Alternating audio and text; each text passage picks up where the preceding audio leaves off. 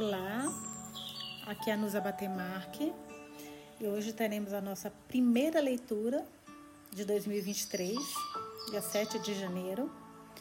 A escolha foi o livro Fique Comigo, da escritora nigeriana Ayobami Adebayo. Esse foi um livro que saiu, foi lançado pelo Clássicos Inéditos da TAG, alguns anos atrás. Me falaram que ele é maravilhoso, eu estou, confesso, muito ansiosa com essa leitura. Vamos lá. Para minha mãe, a doutora Oluzola Famaruel, que continua a fazer da nossa casa um país de maravilhas, cujos cômodos transbordam de livros, amor e gratidão. E em memória do meu pai, o senhor Adebayo Famuruela, que deixou uma biblioteca e um legado. Ainda sinto a sua falta. Parte 1, capítulo 1, página 9. Jos, dezembro de 2008. Devo deixar essa cidade hoje para ir ao seu encontro. Minhas malas estão prontas e os cômodos vazios me lembram do que eu deveria ter partido uma semana atrás. Musa, meu motorista, dormiu na guarita de segurança todas as noites, desde a última sexta-feira, esperando que eu acordasse ao amanhecer para podermos partir pontualmente. Mas minhas malas ainda estão na sala de estar, acumulando poeira. Doei a maior parte do que adquiri aqui: móveis, aparelhos eletrônicos, até mesmo peças de acabamento da casa para as cabeleireiras que trabalhavam em meu salão. Então, todas as noites, já faz uma semana, me reviro na cama sem ter ao menos uma televisão para encurtar minhas horas insones. Há uma casa esperando por mim em fé, bem em frente à universidade onde você e eu nos conhecemos. Eu a imagino agora, uma casa não tão diferente desta, os vários cômodos projetados para abrigar uma família numerosa, marido, mulher e muitos filhos. Eu deveria ter partido um dia depois que meus secadores de cabelo foram desmontados. O plano era passar uma semana arrumando meu novo salão e mobiliando a casa. Queria que minha nova, nova vida estivesse em ordem antes de vê-lo novamente. Não que eu tenha me afeiçoado a este lugar. Não vou sentir falta dos poucos amigos que fiz, das pessoas que não conhecem a mulher que eu era antes de vir para cá, dos homens que ao longo dos anos pensaram estar apaixonados por mim. Depois que parti, provavelmente não vou nem ao menos me lembrar do homem que me pediu em casamento. Ninguém aqui sabe que ainda sou casada com você. Eu só lhes conto um pequeno fragmento da história. Eu era estéril e meu marido tomou outra mulher. Nossa, que horror. Meu Deus. Ninguém perguntou mais. Então nunca lhes contei sobre meus filhos. Tenho vontade de ir embora desde que os três jovens do National Youth Service foram mortos. Decidi fechar meu salão e a joalheria antes mesmo de saber o que fazer em seguida. Antes do convite para o funeral do seu pai chegar, como um mapa, me indicando o caminho. Memorizei os nomes dos três jovens e o que cada um deles estudava na universidade. Minha Olamide teria mais ou menos a idade deles. Ela também estaria terminando a universidade a esta altura. Quando leio sobre eles, penso nela. Aqui, me pergunto muitas vezes se você também pensa nela. Ainda que o sono não venha, todas as noites fecho os olhos e fragmentos da vida que deixei para trás voltam. Vejo as fronhas com estampa de batica em nosso quarto, nossos vizinhos e sua família, que por um período insensato achei que também era minha. Eu vejo você. Esta noite vejo o abajur que você me deu algumas semanas depois que nos casamos. Eu não conseguia dormir no escuro e você tinha pesadelo se deixássemos as lâmpadas fluorescentes acesas. Aquele abajur foi a sua concessão. Você o comprou sem me dizer que tinha encontrado uma solução, sem me perguntar se eu queria um abajur. E enquanto eu acariciava a base de bronze e admirava os painéis de vidro que formavam a cúpula, me perguntou o que eu levaria comigo se nossa casa estivesse pegando fogo. Eu não pensei antes de dizer nosso bebê, mesmo que ainda não tivéssemos filhos. O quê? você disse, não quem. Mas pareceu um pouco magoado com o fato de, ao pensar que se tratava de uma pessoa, eu não ter considerado salvá-lo. Eu me forço a sair da cama e tiro a camisola. Não vou desperdiçar nem mais um minuto. As perguntas que você precisa responder, aquelas que sufoquei por mais de uma década. Ah, só um minutinho. Apresso meus passos enquanto pego a bolsa e vou para a sala de estar. Há 17 malas, prontas para serem colocadas no carro. Olho para elas, lembrando-me do conteúdo de cada uma. Se esta casa estivesse pegando fogo, o que eu levaria? Preciso pensar a respeito, porque a primeira coisa que me vem à mente é nada. Escolho a pequena mala que planejei levar comigo para o funeral e uma bolsa de couro cheia de joias de ouro. Musa pode levar o resto da bagagem para mim em outra ocasião. É isso então. 15 anos aqui, e embora minha casa não esteja pegando fogo, tudo que vou levar comigo é uma sacola de ouro e uma muda de roupas. As coisas que importam estão dentro de mim, encerradas em meu peito como um túmulo, onde permanecerão para sempre. Meu baú de tesouros sepultados. Saio de casa. O ar está gelado e o horizonte no céu escuro está adquirindo tom violeta com o nascer do sol. Musa está encostado no carro, limpando os dentes com palito. Ele cospe uma caneca quando me aproximo e guarda o palito no bolso do paletó. Abre a porta do carro, nos cumprimentamos e eu me sento no banco de trás. Musa liga o rádio e procura uma estação. Escolhe uma na qual a transmissão do dia está começando com a execução do hino nacional. O porteiro acena quando saímos do condomínio. A estrada se estende diante de nós, envolta em um manto de escuridão que se desbota na aurora, enquanto me leva de volta para você. Desculpa, gente, eu peguei um resfriado. Peguei uma chuva aqui em São Paulo na quinta-feira e, nossa, tô com uma gripe danada. Vamos lá, capítulo 2. Ilesa, 1985 e diante. O primeiro capítulo foi, só confirmar aqui, 2008. Então, a gente voltou para o passado agora. Ilesa, 1985 em diante. Logo percebi, página 12. Logo percebi que eles tinham vindo preparados para a guerra. Eu os vi através dos painéis de vidro da porta. Ouvi-os tagarelar. Por quase um minuto inteiro, não pareceram notar que eu estava de pé do outro lado. Tive vontade de deixá-los lá fora e voltar para o andar de cima, para dormir. Talvez, se ficassem tempo no suficiente no sol, eles derretessem em poças de lama negra. As nádegas de Ilha Partins estavam tão grandes que, ao derreter, cobririam por inteiro os degraus de cimento que levavam até a nossa porta. E a Marta, e a Marta era uma das minhas quatro mães. Nossa, quatro mães? Peraí. Era esposa. Ah, nossa, era esposa. Ah, aquele que pode casar com várias pessoas, né? Aquela religião. Era esposa mais velha do meu pai. O homem que acompanhava era Babalola, tio de Aquim. Ambos tinham as costas curvadas contra o sol e os rostos tornados odiosos, odiosos por uma carranca de determinação. No entanto, assim que abri a porta, pararam de tagarelar e sorriram. Eu podia adivinhar as primeiras palavras que iam sair da boca da mulher. Sabia que seria uma demonstração exagerada de um vínculo que nunca tinha existido entre nós. E Egide, minha filha preciosa, disse Ia Marta com um grande sorriso cobrindo minhas bochechas com suas mãos úmidas e gordas. Sorri de volta, ajoelhando-me para cumprimentá-los. Bem-vindos, bem-vindos. Hoje Deus deve ter acordado pensando em mim. É por isso que estão aqui. Isso é que é falsidade, hein? Falei curvando-me de novo em uma reverência depois que eles entraram e se acomodaram na sala de estar. Eles riram. Onde está o seu marido? Não nós o encontramos em casa? Perguntou Babalula, olhando em volta como se eu pudesse ter escondido Aquim sob uma cadeira. Sim, senhor, ele está lá em cima. Vou chamá-lo, mas antes servirei algo para beberem. O que devo preparar para comerem? Purê de inhame? O homem olhou de relance para minha madraça como se, ao ensaiar o drama que estava prestes a ser encenado, não houvesse lido aquela parte do roteiro. E a Marta balançou a cabeça enfática. Não podemos comer. Vá chamar seu marido. Temos coisas importantes para discutir com vocês dois. Eu sorri, saí da sala de estar e fui em direção à escada. Imaginava quais eram as coisas importantes que eles tinham vindo discutir. Vários parentes do meu marido já tinham ido até a nossa casa para discutir a mesma questão. A discussão consistia em eles falarem enquanto eu ouvia, de joelhos. Meu Deus do céu. Nessas ocasiões, Akin fingia ouvir e tomar notas, enquanto na realidade redigia uma lista de coisas a fazer no dia seguinte. Ninguém naquela série de delegações sabia ler nem escrever, e todos se sentiam intimidados por quem sabia. Ficavam impressionados com o fato de Akin escrever suas palavras. E às vezes, quando ele parava de escrever, a pessoa que estava falando naquele momento se queixava da sua falta de respeito a não tomar nota de nada. Nada, enquanto ele não estava nem anotando isso, né? Muitas vezes, durante aquelas visitas, meu marido planejava a agenda da semana inteira, enquanto eu sentia câimbras terríveis nas pernas. As visitas irritavam a Kim, que tinha vontade de mandar seus parentes cuidarem da própria vida. Mas eu não permitia.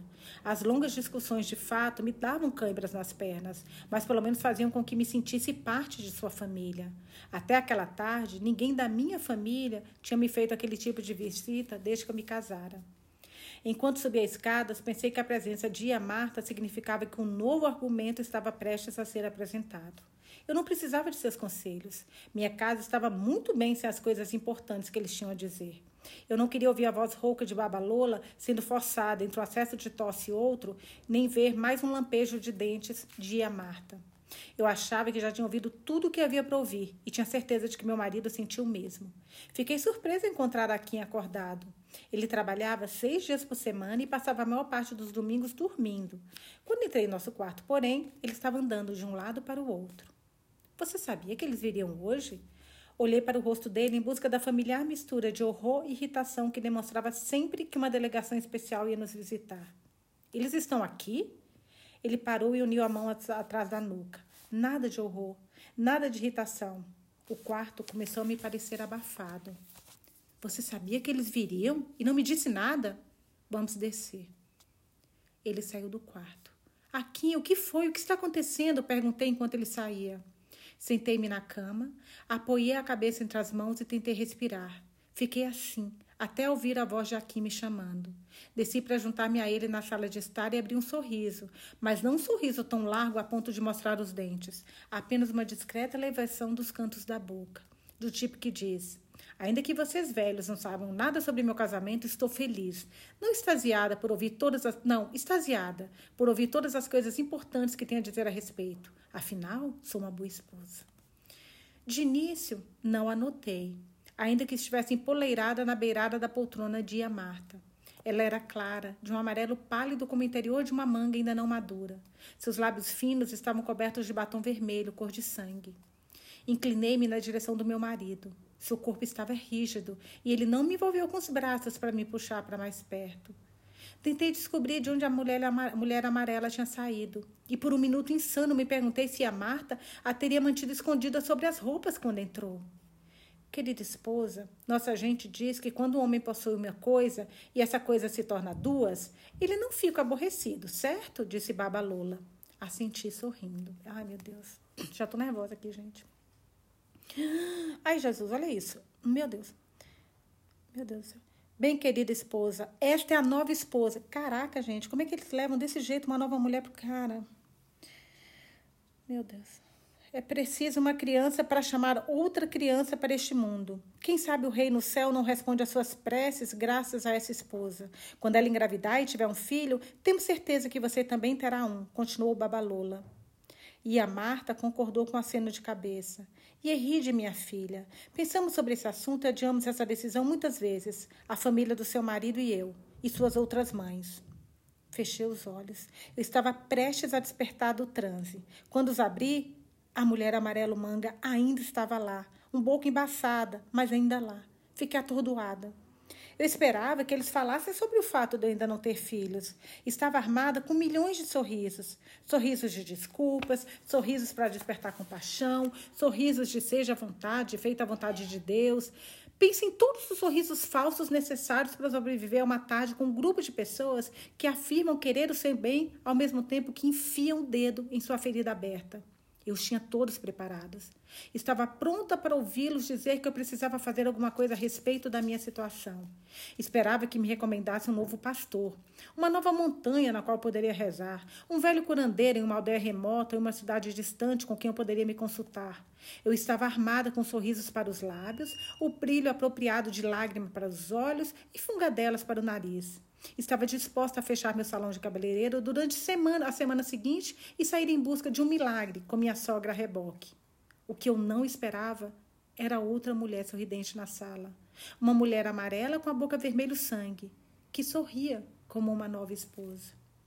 Desejei que minha sogra estivesse lá, a única mulher que eu já tinha chamado de Mumi, eu a visitava com mais frequência do que seu próprio filho. Ela estava comigo quando meu permanente recém-feito foi lavado na corrente de um rio por um sacerdote cuja teoria era de que eu tinha sido amaldiçoada, amaldiçoada por minha mãe antes dela morrer, minutos depois de me dar a luz. Mumi estava lá comigo quando passei três dias sentada sobre um tapete de oração, entoando sem parar palavras que eu não compreendia, até desmaiar no terceiro dia, interrompendo o que deveria ter sido uma semana de jejum e vigília. Cara, que absurdo, gente. Enquanto me restabeleci em uma ala do hospital Wesley Kild, ela segurava minha mão e impedia que rezasse para ter forças. A vida de uma boa mãe é dura, dizia, e uma mulher pode ser uma péssima esposa, mas não uma mãe ruim. Mumi me disse que antes de pedir a Deus que me desse um filho, eu deveria pedir a graça de ser capaz de sofrer por este filho. Falou que se eu desmaiava após três dias de jejum, era porque ainda não estava pronta para ser mãe. Três dias de jejum, a pessoa desmaia e está errada. Não está pronta para ser mãe. Se eu ouvir mais um absurdo que isso, eu não conheço, eu juro por Deus. Dei-me conta então de que ela não havia desmaiado no terceiro dia, porque provavelmente já fizera várias vezes aquele tipo de jejum em nome dos filhos para agradar a Deus. Naquele momento, as linhas escavadas em torno dos olhos e da boca de Mumi me pareceram sinistras e começaram a significar muito mais para mim do que apenas sinais de idade. Eu estava dilacerada. Queria ser o que eu nunca tinha sido. Queria ser mãe. Queria que meus olhos brilhassem de alegrias secretas e de sabedoria como os de Mumi. Mas toda aquela sua conversa sobre sofrimento me aterrorizou. Ela é muito mais nova do que você, disse a Marta, inclinando-se para frente em sua poltrona. Como gostam de você, Yeride? Os parentes do seu marido sabem seu valor. Eles me disseram que reconhecem que você é uma boa esposa na casa do seu marido. Babalola limpou a garganta. E Ride, eu quero tecer-lhe elogios pessoalmente. Quero reconhecer seus esforços para garantir que nosso filho, quando morrer, deixe um filho como legado. É por isso que sabemos que você não vai considerar essa nova esposa uma rival. Ela se chama Fumilaio. E nós sabemos, nós confiamos que você a receberá como uma irmã mais nova. Uma amiga, disse a Marta. Uma filha, acrescentou Babalola. Meu Deus, elas só estão piorando. E a Marta deu tapinhas nas costas de Fumine. Oia, vá lá cumprimentar sua Iaie. Eu estremeci quando Ia Marta se referia a mim como Iaie de Fune. A palavra crepitou em meus ouvidos. Iaie, primeira esposa. Era um título que me marcava como uma mulher que não bastava para meu marido. Fume veio se sentar ao meu lado no sofá. Babalola balançou a cabeça. Ajoelhe-se, fune-me. Mesmo 20 anos depois de o trem ter começado sua jornada, a terra estará sempre à frente dele. E Erride está à sua frente em todos os sentidos nesta casa. Ajoelhando-se, Fune colocou a mão em meus joelhos, em meus joelhos e sorriu. Minhas mãos coçaram de vontade de arrancar-lhe o sorriso do rosto com uma bofetada. Eu me virei para olhar nos olhos de Aquim, esperando que de alguma forma ele não fosse cúmplice daquela emboscada. Seus olhos encontraram os meus em uma súplica silenciosa. Meu sorriso, já tímido, se desfez. A cólera envolveu meu coração, apertou meu coração, envolvendo com suas mãos de fogo. Minha cabeça latejava bem no espaço entre meus olhos. Akim, você sabia disso? Perguntei em inglês, excluindo os dois anciãos que falavam apenas Yorubá. Akim não disse nada, apenas coçou a ponta do nariz com o dedo indicador. Olhei em volta em busca de algo no que me, no que me concentrar. As cortinas de renda branca, branca com bordas azuis, o sofá cinza, o tapete combinando no qual havia uma mancha de café que eu estava tentando remover havia mais de um ano. Estava muito longe do centro para ser coberta pela mesa e muito longe da borda para ser escondida pelas poltronas. Fune usava um vestido bege, da mesma tonalidade que a mancha de café, da mesma tonalidade que a blusa que eu estava usando. Suas pernas estavam logo abaixo dos meus joelhos, envolvendo minhas pernas nuas. Eu não conseguia olhar além das suas mãos, além das mangas longas e bufantes do seu vestido. Não conseguia olhar para o seu rosto. Abrace a Eride. Meu Deus, esse pessoal não cansa de, de deixar a situação dela pior. Eu não sabia ao certo. Gente, imagina essa situação. Você está com teu marido, de repente chega uma nova esposa. Meu Deus. Eu não sabia ao certo quem tinha acabado de falar. Minha cabeça estava em chamas, cada vez mais quente, prestes a entrar em ebulição. Qualquer um poderia ter dito aquelas palavras. E a Marta, a Babalola, Deus, eu não me importava. Voltei-me para meu marido novamente. Akim, você sabia disso? Você sabia, não teve coragem de me dizer? Você sabia, seu filho da mãe? Depois de tudo, seu filho da mãe miserável. Akim segurou minha mão antes que, ele, que eu golpea, ela golpeasse seu rosto. Não foi indignação no grito de amarra que fez com que eu me calasse. Foi a ternura com que o polegar de Aquim acariciou minha, minha palma. Eu desviei o olhar.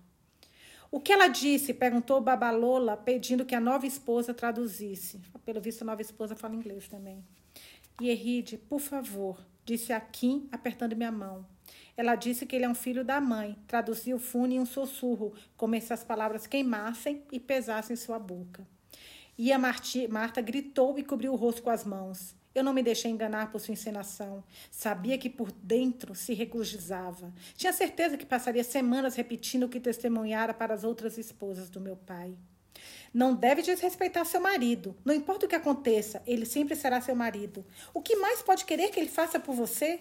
Não foi por sua causa que ele arrumou um apartamento para Fune ficar quando tem uma casa de dois andares bastante grande? E a Marta olhou ao redor, estendendo os braços para indicar minha grande residência, caso eu não tivesse compreendido a referência que ela fizera à casa cuja metade do aluguel eu pagava todos os meses. Você, Eride, deveria ser grata ao seu marido. E a Marta tinha parado de falar, mas sua boca ainda estava aberta. Quando uma, pessoa, quando uma pessoa se aproximava o suficiente, poderia sentir que aquela boca emanava um bafo insuportável, um cheiro de urina velha. Ai, que nojo! Babalola tinha escolhido se sentar a uma distância segura dela. Eu sabia que deveria me ajoelhar, curvar minha cabeça como uma garotinha sendo castigada e dizer que sentia muito por ter insultado meu marido e sua mãe em um fôlego só. Eles teriam aceitado minhas desculpas. Eu poderia ter dito que a culpa era do demônio, ou do clima, ou de minhas novas tranças que estavam muito apertadas, fazendo minha cabeça doer e me forçando a desrespeitar meu marido diante deles mas meu corpo inteiro estava contraído como uma mão artrítica e eu simplesmente não conseguia obrigá-lo a assumir formas que não queria assumir. Então, pela primeira vez, ignorei a ofensa de um parente e me levantei quando todos esperavam que eu me ajoelhasse. Quando fiquei de pé, me senti ainda mais alta. Vou preparar a comida. Falei, recusando-me a perguntar mais uma vez o que eles queriam comer. Agora que tinham apresentado Funi, Babalola e a Martim podiam aceitar uma refeição. Eu não tinha a intenção de preparar uma coisa para cada pessoa, então preparei para eles o que eu quis. Servi-lhes ensopado de feijão. Misturei feijões que havia feito três dias antes que estava planejando jogar fora, ao caldo recém-cozido. Eu sabia que eles iam notar que a mistura estava com um gosto um pouco ruim, mas contava com a culpa que Babalola mascarava com indignação diante do meu comportamento e com a alegria que a Marta estava escondendo sob suas demonstrações de consternação para que eles continuassem comendo. Para ajudá-los a engolir os alimentos, ajoelhei-me e pedi desculpas aos dois. Nossa, que dor no coração ter que fazer isso. E a Marta sorriu e disse que teria se recusado a comer se eu tivesse continuado a me comportar como uma menina de rua. Eu me desculpei novamente e, para reforçar, abracei a mulher amarela. Ela cheirava óleo de coco e baunilha. Enquanto os observava comer, bebi um pouco de malte de garrafa. Fiquei desapontada por a quinta ter se recusado a tocar a comida.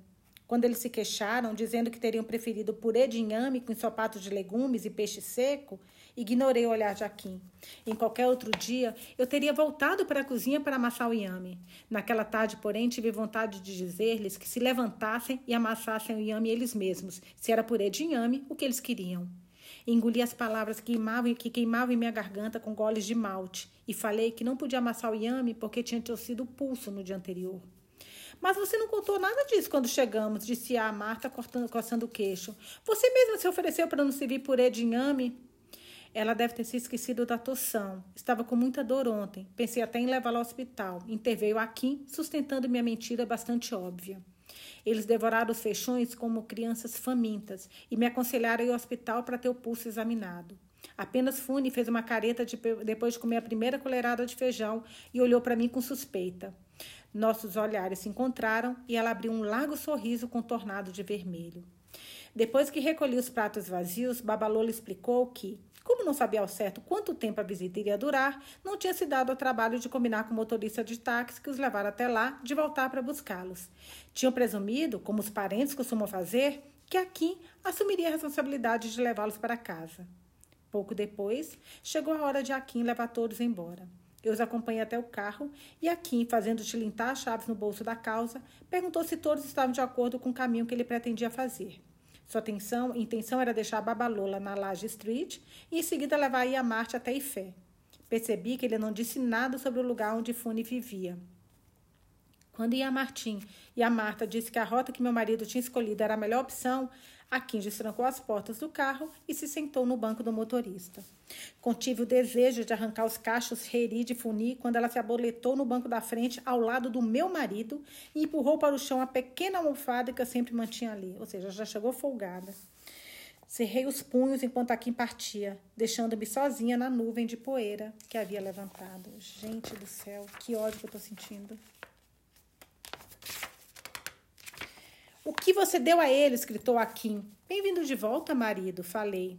Eu tinha acabado de jantar. Recolhi os pratos e fui para a cozinha.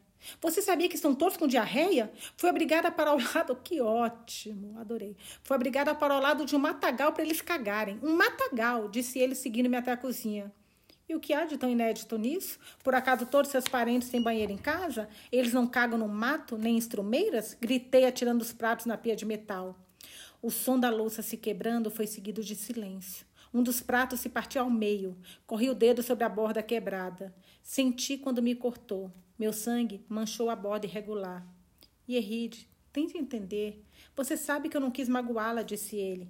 Que língua você está falando? Raús ou chinês? Por que eu não estou entendendo? Comece a dizer algo que eu consiga entender, senhor marido.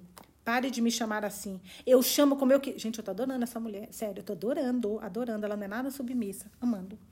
Eu chamo como quiser. Pelo menos ainda é meu marido. Ah, mas talvez não seja mais meu marido. Perdi essa notícia também? Devo ligar ao rádio ou está passando na televisão ou no jornal? Deixei cair o prato quebrado na lixeira de plástico que ficava ao lado da pia. Virei-me para encará-lo. Sua testa brilhava com gotas de suor que escorriam pelas bochechas e se acumulavam no queixo. Ele batia o pé no ritmo de alguma batida furiosa em sua cabeça. Os músculos do rosto se moviam do mesmo ritmo conforme ele contraía e relaxava a mandíbula. Você me chamou de filho da mãe na frente do meu tio. Me desrespeitou. A raiva em sua voz me abalou, me ofendeu. Eu tinha pensado que o tremor de seu corpo significava que ele estava nervoso. Costumava ser assim. Esperava que significasse que ele estava arrependido, que se sentia culpado. Você trouxe uma nova esposa para essa casa e é você quem está com raiva?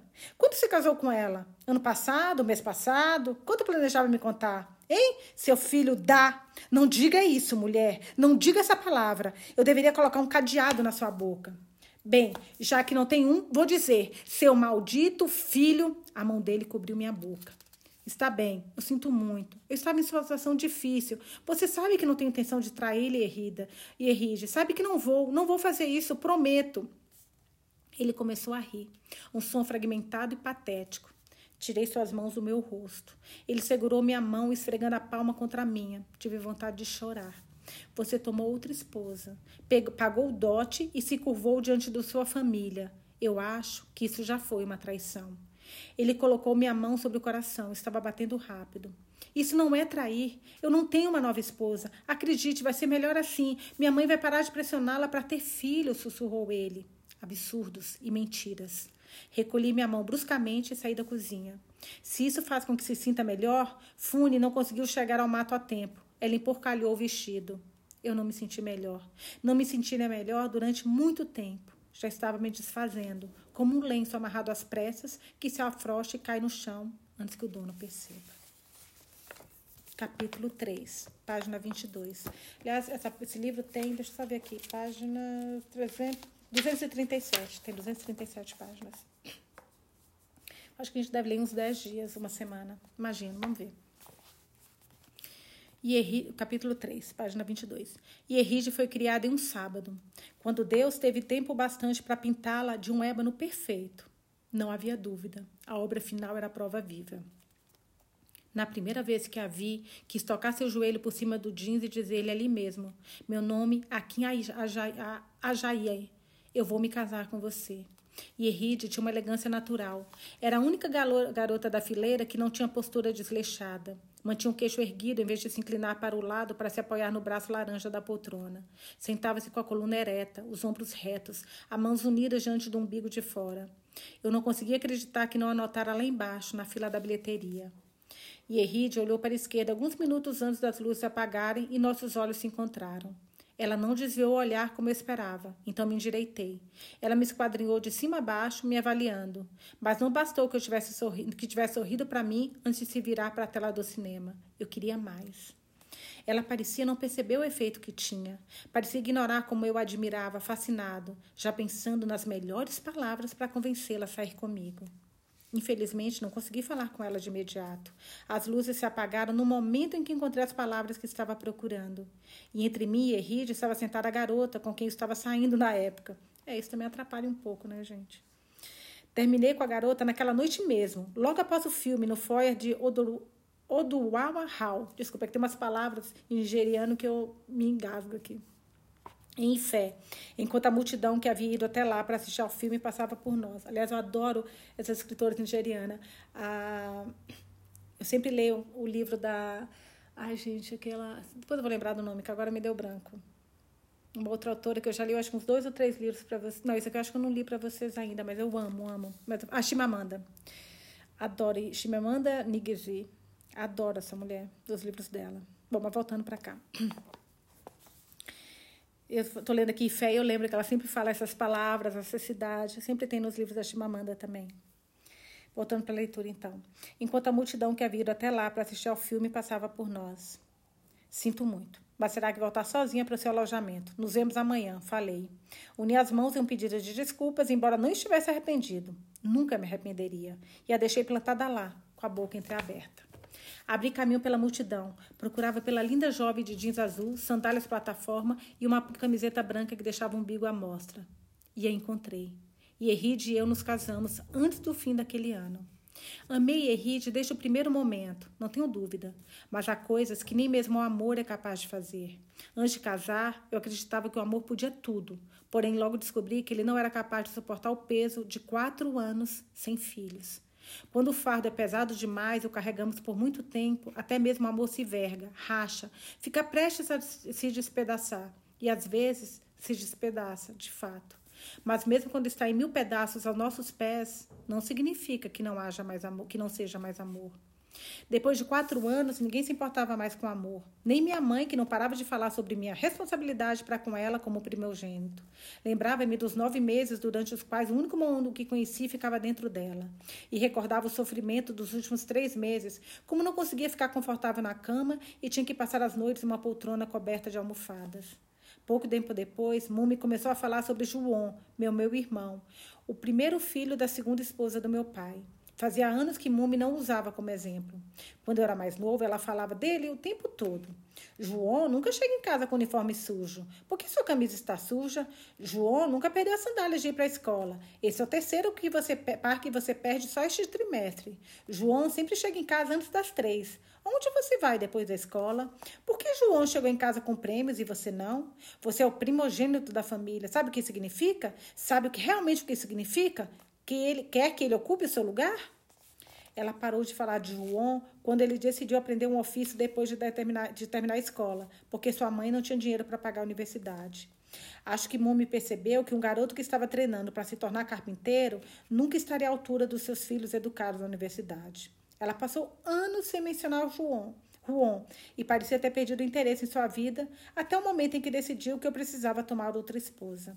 Então ela me disse, como se eu já não soubesse, que Juan já tinha quatro filhos, todos meninos. E dessa vez não se limitou a falar de Juan, mas se lembrou de que àquela altura todos os meus meios irmãos já tinham filhos. Quando eu já estava casado com Gerride havia dois anos, minha mãe começou a aparecer em meu escritório na primeira segunda-feira de cada mês. Ela não ia sozinha.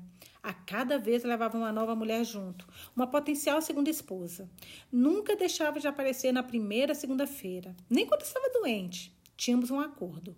Contanto que eu continuasse a permitir que ela levasse as mulheres até o meu escritório, ela não constrangeria minha esposa aparecendo em nossa casa como uma de suas candidatas, nem falaria com Ieride sobre seus esforços. Quando minha mãe ameaçou visitar, começar a visitar minha esposa todas as semanas com uma nova mulher, se eu não escolhesse uma das candidatas no prazo de um mês, eu fui obrigada a tomar uma decisão. Eu sabia que minha mãe não era uma mulher de fazer ameaças vazias. Sabia também que Errid não ia suportar esse tipo de pressão. Isso a teria destruído.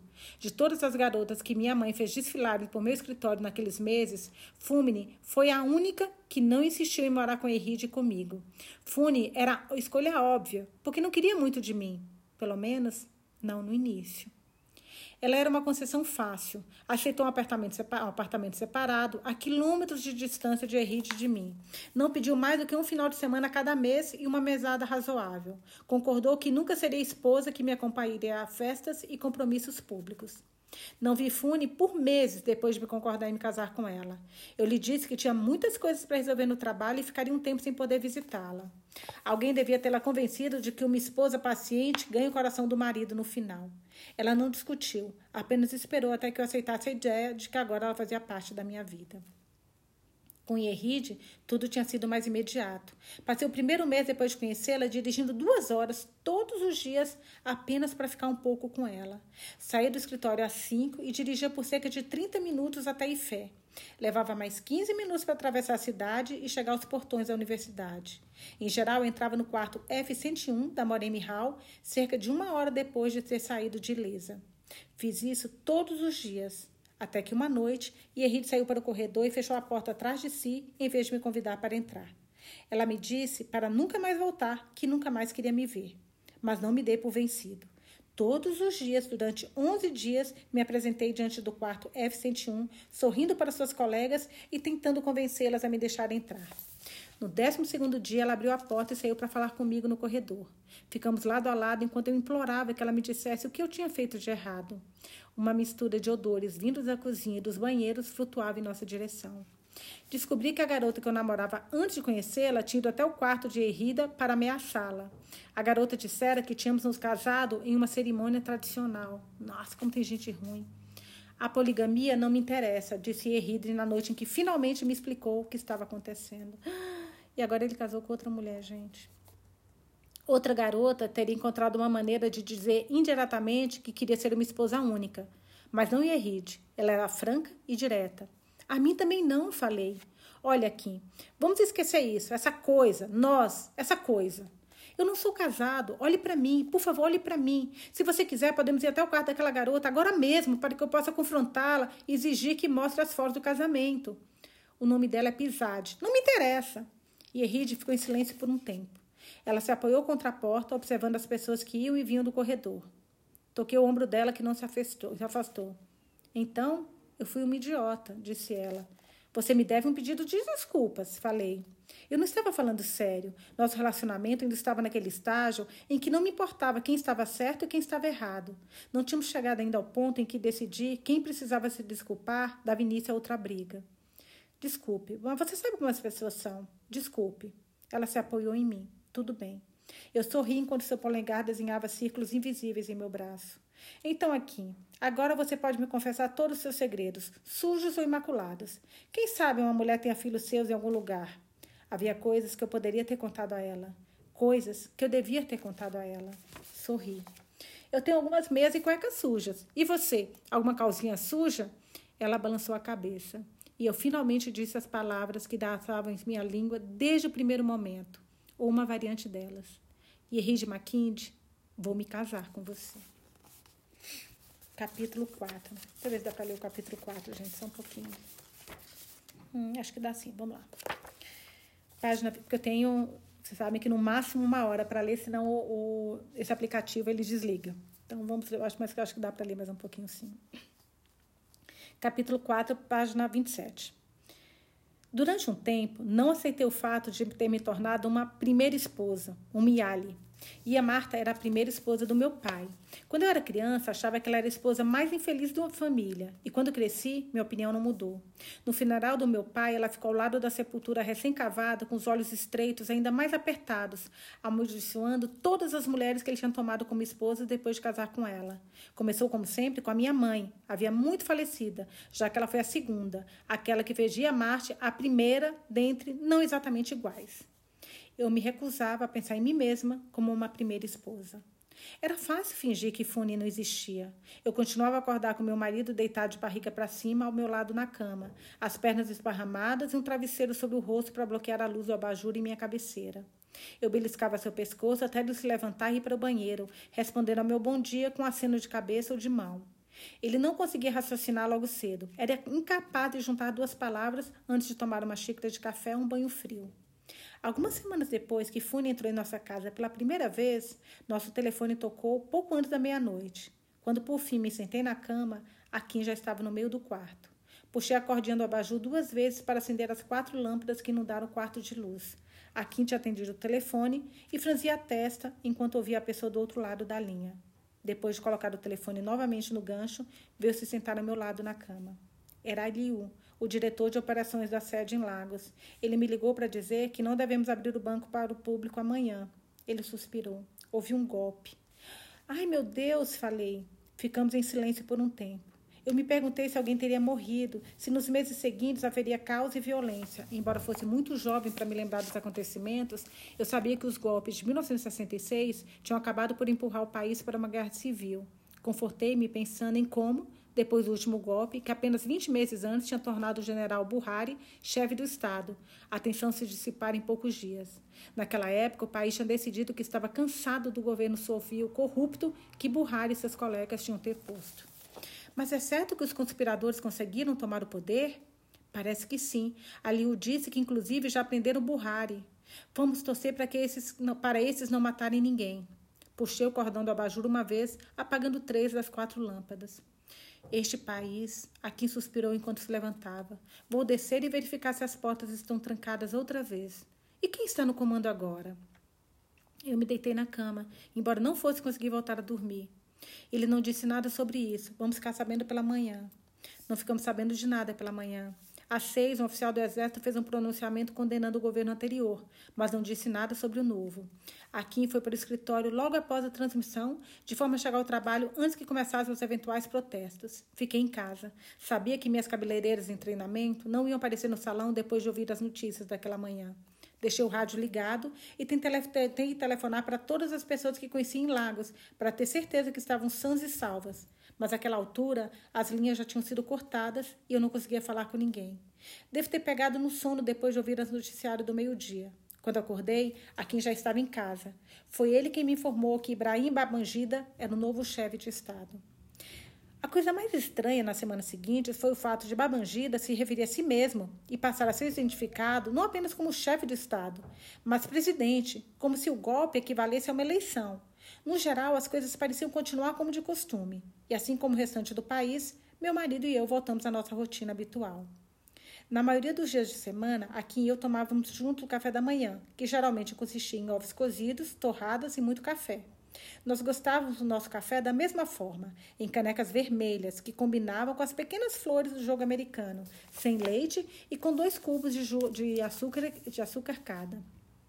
E quando comíamos, falávamos sobre nossos planos para o dia que começava, sobre chamar alguém para consertar a goteira no teto do banheiro, sobre os homens que Babangida havia nomeado para o Conselho Nacional de Ministros, sobre assassinar o cachorro do vizinho, que uivava a noite toda, sobre se a nova margarina que estávamos provando era gordurosa demais. Não falávamos sobre fume, não mencionávamos seu nome, nem mesmo por engano. Após a refeição, levávamos juntos os pratos para a cozinha e o deixávamos na pia para serem lavados depois. Então, lavávamos as mãos, trocávamos um breve beijo e voltávamos para a sala de estar. Na sala, a quem pegava o paletó, paletó, colocava sobre o ombro e saía para o trabalho. Eu subia para tomar banho e depois ia para o meu salão.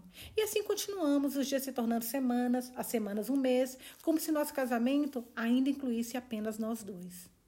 Então, um dia depois que a Kim saiu para o trabalho, subi para. É, tô achando que tá tudo muito bom, tô achando que esse Kim tem que encontrar com essa mulher, gente. Até porque a mulher não reclamou, a família não reclamou, sabe? Vamos ver aqui. Então, um dia depois que a Kim saiu para o trabalho, subi para tomar banho e descobri que uma parte do telhado havia desabado. Estava chovendo naquela manhã e a pressão da água da chuva acumulada naquele ponto deve ter finalmente rompido, rompido o amianto já encharcado, arrebentando o centro da área infiltrada pela umidade, umidade, de modo que a água jorrava para dentro da banheira. Tentei encontrar uma maneira de tomar banho naquela banheira mesmo assim, porque desde que me casara, nunca tinha usado nenhum dos outros banheiros da casa. Mas continuava chovendo e o amianto rompido estava localizado de tal forma que eu não conseguia me encaixar em nenhum canto da minha própria banheira sem ser atingida pela água da chuva ou por pedaços de madeira e metal que entravam na banheira junto com a água. Depois que liguei para o escritório de Joaquim, deixei uma mensagem com a secretária a respeito do telhado. Pela primeira vez, tomei banho no banheiro de hóspedes no fim do corredor. E ali, em um ambiente que não me era familiar, considerei a possibilidade de acabar tendo que tomar muitos banhos naquele pequeno box se Fune começasse a aparecer em nossa casa e insistisse em passar a noite no quarto principal. Enxaguei espuma e voltei para o quarto principal, meu quarto, para me vestir e ir ao trabalho. Quando dei uma olhada no estado do banheiro antes de descer as escadas, verifiquei que a situação não tinha piorado e que a água ainda estava caindo dentro da banheira. Quando abri meu guarda-chuva e corri para o carro, o aguaceiro já tinha se tornado uma chuva torrencial. O vento soprava forte e tentava de todas as formas arrancar meu guarda-chuva. Quando cheguei ao carro, meus sapatos estavam encharcados. Tirei-os e vesti as sapatilhas que costumava usar para dirigir. Virei a chave da ignição, mas nada acontecia. Ouvi apenas um clique inútil. Tentei várias vezes, sem sucesso. Eu nunca tinha tido problema com meu fiel Fusca Azul desde que o ganhara de presente de Akin depois que nos casamos. Meu marido levava regularmente para revisão e toda semana verificava o óleo e todo o resto. Do lado de fora continuava a cair num dilúvio. Eu não conseguiria ir andando até o salão, mesmo que não ficasse muito longe da nossa casa. O vento já havia arrancado vários galhos das árvores no jardim de nosso vizinho e teria destruído meu guarda-chuva em poucos minutos. Então, fiquei sentada no carro, observando outros galhos que tentavam resistir ao vento até serem arrancados e atirados no chão, ainda exuberantes e verdes. Em momentos como aquele, momentos que não faziam parte da minha rotina, Fune invadia meus pensamentos. E passava pela minha mente a ideia de que eu também me tornaria uma daquelas mulheres que acabavam sendo declaradas velhas demais para acompanhar o marido às festas.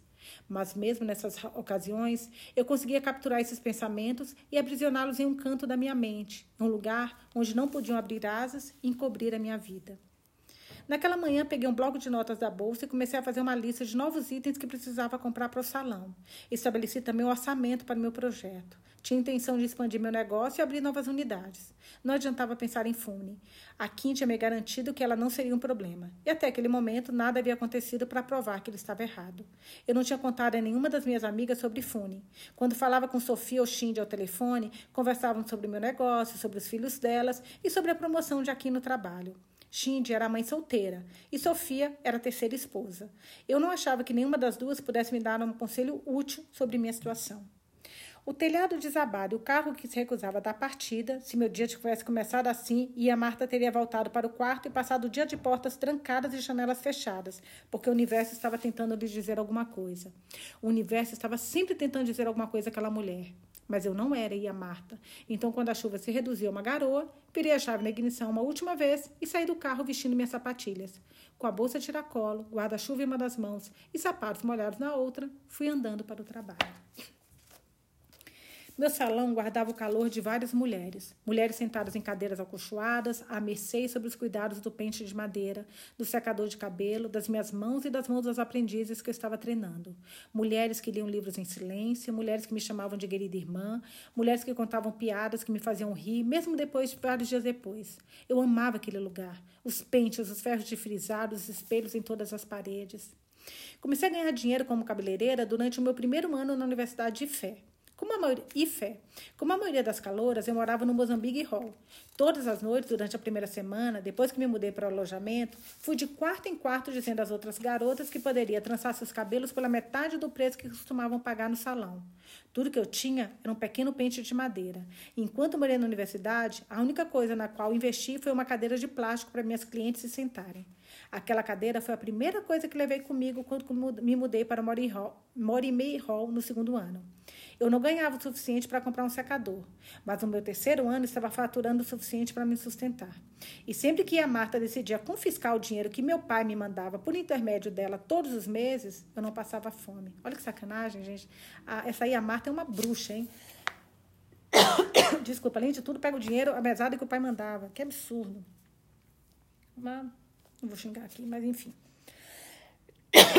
Desculpa, gente, essa gripe, eu vou, da próxima vez, vou ler com uma, com uma pastilha na garganta, tipo, para não ficar tossindo. Mudei-me para Ilesa depois do casamento. Embora fosse de carro para Ifé durante a semana para assistir às aulas, era impossível continuar com a atividade de cabeleireira como antes. Fiquei um tempo sem ganhar dinheiro algum. Não que precisasse. Além do dinheiro para as despesas da casa, aqui me dava uma quantia generosa para meus gastos pessoais. Mas eu sentia falta do trabalho como cabeleireira e não me agradava saber que, se por algum motivo a quem deixasse de me dar a mesada, eu não teria o dinheiro suficiente nem para comprar um chiclete.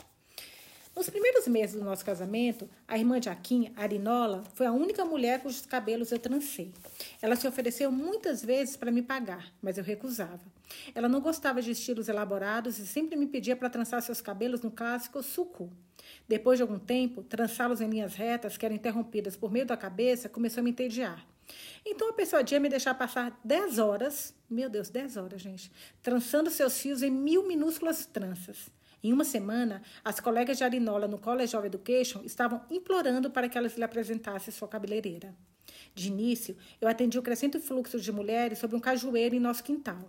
Mas aqui logo encontrou um espaço que, ele me disse, seria perfeito para um salão.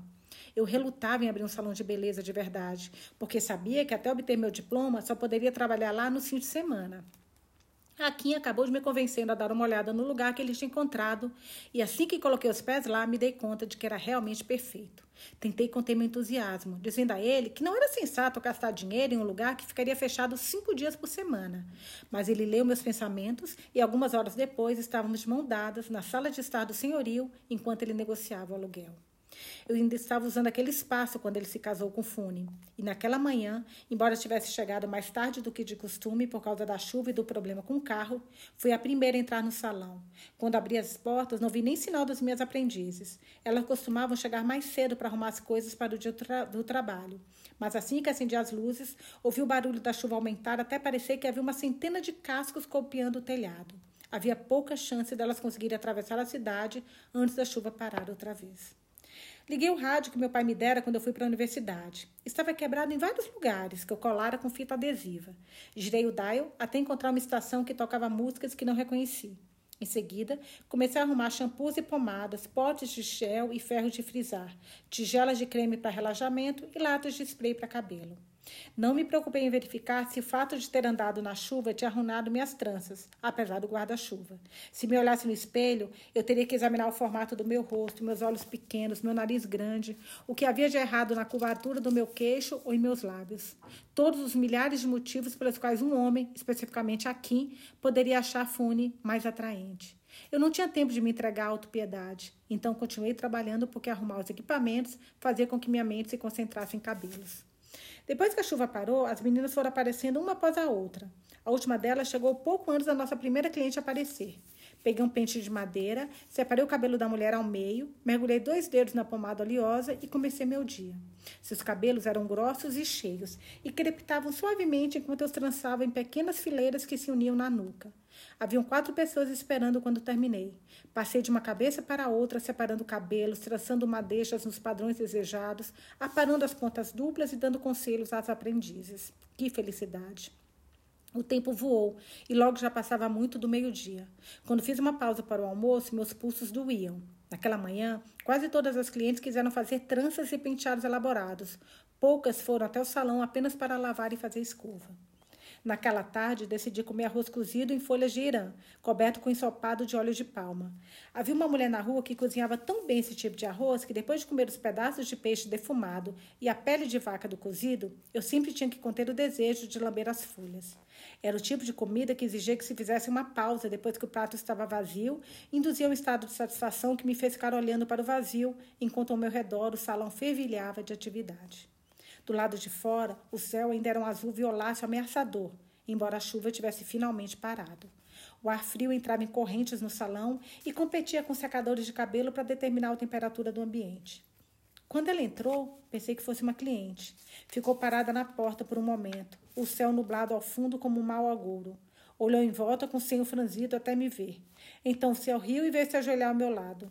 Ela era tão bonita, tinha um tipo de rosto que valorizava qualquer penteado um rosto que, o, que no mercado fazia as outras mulheres a seguirem com olhares cheios de desejo, um rosto que induzia algumas a perguntar quem era sua cabeleireira. Bom dia, nossa mãe, disse Fune, era a menina. Suas palavras me atingiram como uma facada. Eu não era sua mãe. Eu não era mãe de ninguém. Todos ainda me chamavam de Erride. Eu não era ia isso ou ia aquilo ainda era apenas Ierride. Esse pensamento amarrou minha língua e me fez vontade, vontade de arrancar dela. A minha também. Nossa, que ódio dessa mulher. Anos antes, nada teria me impedido de dar-lhe um soco que a faria engolir todos os dentes. Quando estudava na escola secundária para meninas do IFE, eu era conhecida como Henri de Terror. Eu me envolvia em brigas de assim dia não. Naquela época, esperávamos até estar fora da escola para começar uma briga. Afastávamos da vizinhança e procurávamos um caminho que nenhum dos professores tomasse para voltar para casa. E eu sempre vencia. Nenhuma vez, nenhuma única vez saí perdedora. Perdi alguns botões, quebrava um dente, algumas vezes meu nariz sangrava, mas eu nunca perdi. E nunca senti minha boca nem um único grão de areia. Sempre que chegava em casa tarde ensanguentada por causa de mais uma briga, minhas, minhas madrastas me repreendiam em voz alta e prometiam me punir por meu comportamento vergonhoso. À noite falavam baixo com panos desbotados, amarrados em torno de seios murchos, e recomendavam sussurros que seus filhos não fossem como eu. Afinal, seus filhos tinham mães, mulheres vivas que amaldiçoavam e cozinhavam, tinham negócios e pelos nas axilas. Somente crianças sem mãe, crianças como eu, podiam se comportar daquela forma. E não bastava que eu não tivesse mais mãe, mas a mãe que eu tivera, aquela que morreu depois de me colocar no mundo, era uma mulher sem linhagem. E quem engravidar, engravida uma mulher sem linhagem? Apenas um homem estúpido que, por acaso, era seu marido. Mas a questão não era essa. A questão era que, quando não era possível identificar a linhagem de uma criança, essa criança poderia descender de qualquer coisa, até de cães, bruxas ou tribos estranhas com sangue ruim. Os filhos da terceira esposa, obviamente, tinham sangue ruim, já que em sua família ocorriam com frequência casos de insanidade. Mas pelo menos aquele sangue ruim era conhecido. O meu possível sangue ruim era de origem desconhecida. Isso era ainda pior, como ficava claro pela forma como envergonhava meu pai ao brigar na rua como um vira-lata. As discussões sussurradas nos quartos que cada esposa compartilhava com os filhos acabavam sendo relatados a mim em detalhes pelos meus meio-irmãos. Meio, meio Suas palavras não me magoavam. Era um jogo que as esposas jogavam, tentando provar qual delas havia produzido uma prole superior. Eram as ameaças nunca levadas a cabo, nem mesmo quando minhas brigas se tornaram um evento cotidiano que me incomodavam. Eram as surras de cinto não dadas, as tarefas às mais que eu não era obrigada a executar, os jantares que eu não deixava de comer que me lembravam de que nenhuma delas se importava de verdade comigo. Mãe, disse Fune, ela ainda estava de joelhos. Engoli minhas memórias como uma enorme pílula amarga. Fune tinha colocado as mãos em meu colo. Suas unhas estavam perfeitas. Tinham sido pintadas de vermelho e bisco, como as canegas combinando que aqui e eu tínhamos usados para beber café da manhã naquela manhã. Mãe? Eu nunca mais tinha pintado as unhas. Costumava pintá-las quando estava na universidade. Seriam as unhas que a tornavam atraente? Como ele se sentia quando ela passava aquelas belas unhas por seu peito? Seus mamilos se enrijeciam? Soltavam gemido? Eu queria, não, eu precisava saber imediatamente em detalhes o que ela teria dado, de, o que ela teria dele que antes sempre fora apenas meu, o que ele ia ter que eu nunca tivera. Um filho? Mãe? Quem está aqui é sua mãe? É melhor se levantar agora, retruquei. Havia uma cadeira vazia ao meu lado, mas ela preferiu se sentar no braço da minha. O que está fazendo aqui? Quem lhe mostrou esse lugar? Eu sussurrei, porque a conversa de fundo entre clientes e cabeleireiras tinha sido interrompida. Alguém tinha desligado o rádio e o salão ficara em silêncio. Eu pensei apenas em vir para cumprimentá-la. Gente, que mulher péssima. A essa hora do dia, você não trabalha?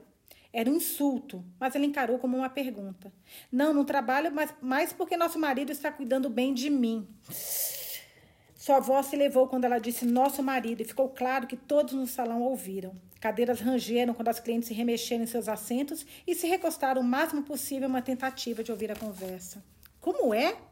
Nosso marido é um homem muito generoso. Ele tem cuidado muito bem de mim. Graças a Deus, tem dinheiro suficiente para todos nós. Ela sorriu sobre o topo da minha cabeça. Olhei de cara feia para o reflexo dela no espelho diante de nós. Dinheiro suficiente para o quê? Para nós, mãe. É para isso que o homem trabalha, Abi. Para suas esposas e filhos. Algumas de nós têm trabalho. Falei, mantendo meus punhos cerrados firmemente ao meu lado.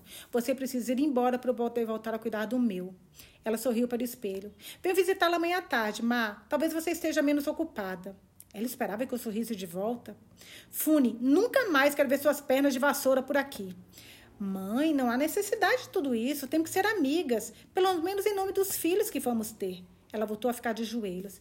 Eu sei que as pessoas dizem que você é estéreo, mas nada é impossível para Deus. Gente, essa menina é uma vaca, desculpa, não tem outra palavra. Que ódio. Tenho certeza de que logo depois que eu engravidar, seu útero também vai se abrir. Se você disse que não devo vir aqui, não virei, mas quero que saiba que esta amargura toda pode ser um dos motivos de você ser estéreo. Adeus, Má. Ela estava sorrindo quando se levantou e se virou para sair. Eu me levantei e agarrei a paz de trás de seu vestido. Você, sua miserável, Egber, maldito! Quem está chamando de estéreo?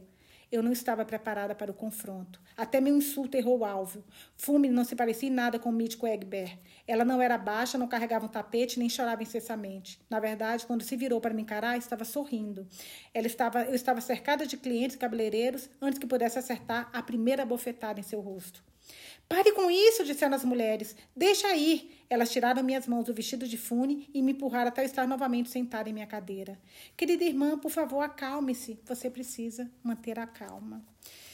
Fim do capítulo 4, página 36. Amanhã a gente volta para o capítulo 5. Gente, eu tô amando este livro, amando este livro. E tô amando essa mulher, que ela não é uma mulher que engole nada. Tô adorando isso. Eu tô ansiosa para saber o que vem por aí. Espero que vocês estejam gostando também. Beijos e até amanhã.